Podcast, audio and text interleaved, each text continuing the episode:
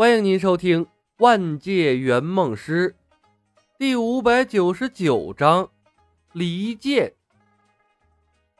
结婚者？黑寡妇问。霍念，什么是结婚者？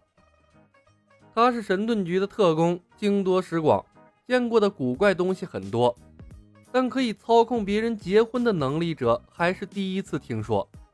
当然，这可能和他一直待在地球有关。我不知道结婚者是谁，但你们可以先去找那个该死的李小白。托尼气急败坏地吼道：“他是富二代，花花公子，身边向来都是美女环绕。可是现在，他抱着这个丑陋的外星男跳了十分钟舞了，这家伙的口臭都要把他给熏吐了。此刻，他最后悔的就是为了打探情报，主动进入这见鬼的婚礼了。”他看到这群人不正常表情的时候，就该转身离开的。不过，这个世界上也不会有人想到会有只能进不能出的婚礼吧？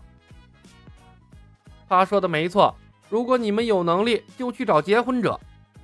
有人附和道：“只有他才能结束这场漫长的婚礼。当然了，最好告诉他，只结束我们这边的婚礼，萨诺斯那边不要停。”结婚者在什么地方？黑寡妇问。银河系。说话的人给出了答案。或许在赶来康特星的路上。黑寡妇听得一头黑线，美队同样一脸的尴尬。对于从没出过地球的他们来说，银河系这个范围太宽泛了，宽泛到让他们觉得自己无比的渺小。如果那个送他们来这里的光头法师说的是真的，那么他一定是搞错了。凭他们几个在陌生的银河系，估计连个浪花都翻不起来吧？史蒂夫，是李小白把你们找来的吗？舞台的正中间，和罗南跳舞的梦境早看到了钢铁侠和美队等人，别提多意外了。他不得不求证一些事情。你认识我？美队奇怪地看向了梦姬，一张完全陌生的面孔。我不仅认识你，还认识钢铁侠和罗曼诺夫特工，还有那边的班纳博士。孟进笑道：“我熟悉你们的每一件事。”你是谁？黑寡妇板着脸问。“我是隐匿者。”孟进笑笑，隐瞒了自己的身份。我曾经深入过许多星球，暗中观察过许多文明的进展。我恰好去过地球。所以对你们的事情有所了解，冒昧的问一下，是李小白把你们找来的吗？不是，美队回道。那你们为什么会来到这里？孟进奇怪的问。你们有自己的使命，这个时间段你们绝对不应该出现在这里。你不用管我们该不该出现在这里。钢铁侠打断了他。我只想知道。李小白到底是谁？为什么每个人都在说李小白？还有，你和结婚者到底是什么关系？这里的每个人和结婚者都是仇人。孟进停顿了片刻，叹息一声说道：“结婚者是宇宙中的祸害，他肆意的导演了宇宙中许多人的婚礼，只是为了他的个人兴趣。如果你们可以找到他并杀掉他的话，是为民除害。”银河系的人们一定会为你们欢呼的。众人的眼中，赵涛才是结婚者。孟进刻意模糊了李小白和结婚者的关系，持续的给李小白制造麻烦。客户比圆梦师更重要，他不相信美队几人能打得过无耻的李小白。不过有浩克在，出其不意偷袭客户，说不定能给李小白带去不少的麻烦。这个时候，任何刻意给李小白带去麻烦的事情，孟进都乐意去做。无论什么时候，破坏都比建设更容易。史蒂夫，这个名字我似乎在哪里听到过。黑寡妇皱起了眉头，苦苦思索了片刻，突然睁开了眼睛。我想起来了，两年前的普恩特镇事件，就是李小白导演了一切。当时。那个光头女法师也出现了，现在的普恩特镇仍然是禁地，不允许任不允许任何人居住。李小白的上一个任务，孟进愣了一下，看向了美队，说道：“史蒂夫，李小白曾经给地球带去了灾难，他现在和结婚者搞在了一起，总有一天他还会把灾难带给地球，所以你们应该找到他，除掉他，才能使地球免于灾祸。”和黑寡妇比起来，随时准备牺牲的美队更好忽悠。为了地球和正义。他应该去和李小白五五开。美队沉默了，他忽然发现，隐匿者说的和送他来的光头法师说的事情对上了。也许他来到这里的目的，真的是为了阻止地球可能发生的灾难。古一对钢铁侠说过，让他和李小白搞好关系。但聆听了所有人对话的钢铁侠，有了自己的想法。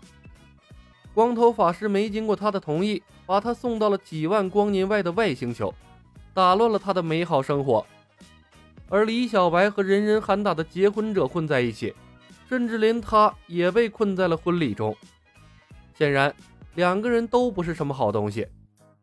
他凭什么要按照光头女的命令去做事？倒是那个长相十分好看的隐匿者说的话很对他的脾气，所以。钢铁侠瞒下了古一交代他的话。我们该怎么去寻找结婚者？黑寡妇问。去我的飞船，永渡说道。如果他们没换飞船的话，我的船上有他们飞船的定位。我不会开飞船。黑寡妇愣了一下，看向了美队。我也不会。美队尴尬的说道。也许我可以试试，班纳博士道。但我不保证，毕竟我也没见过外星飞船内部具体长什么样。如果我是你们，就留在这里等结婚者过来，利用你们的身份接近他，然后出其不意的把他干掉。梦境鄙夷他们的智商，说道：“总比你们在茫茫星海中找一艘飞船容易得多。结婚者是地球人。”他应该不会对你们出手，而且正好可以趁这段时间了解一下结婚者这些日子做过的那些人神共愤的事情。永渡张了张嘴，想提醒梦姬，真正的结婚者是李小白，可不知想到了什么，把即将说出口的话又咽了回去。可能是因为他不信任这几个地球人吧，他们看起来太弱了。好吧。那就留在这里。美队看向了婚礼中脸色越来越黑的钢铁侠，说道：“隐匿者，这个婚礼有安全范围吗？我们站在什么地方不会受到波及？”一句话，所有人都沉默了。曾经，他们以为婚礼有距离限制，但当灭霸也被结婚后，没有人这么想了。似乎在这个星球上，什么地方都不安全。结不结婚和谁结婚，完全看结婚者的心意。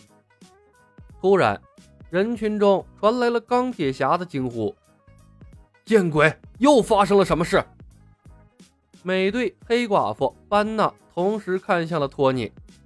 就在他们说话的时候，托尼身上的衣服变成了款式和那边的竖纹大下巴丑男风格类似的大红色嫁衣，头上还多出了一块红色的盖头。托尼想把盖头扯下来，却无论如何也扯不掉。那盖头就像从他头上长出来的一样，拿下来便又多出了一块。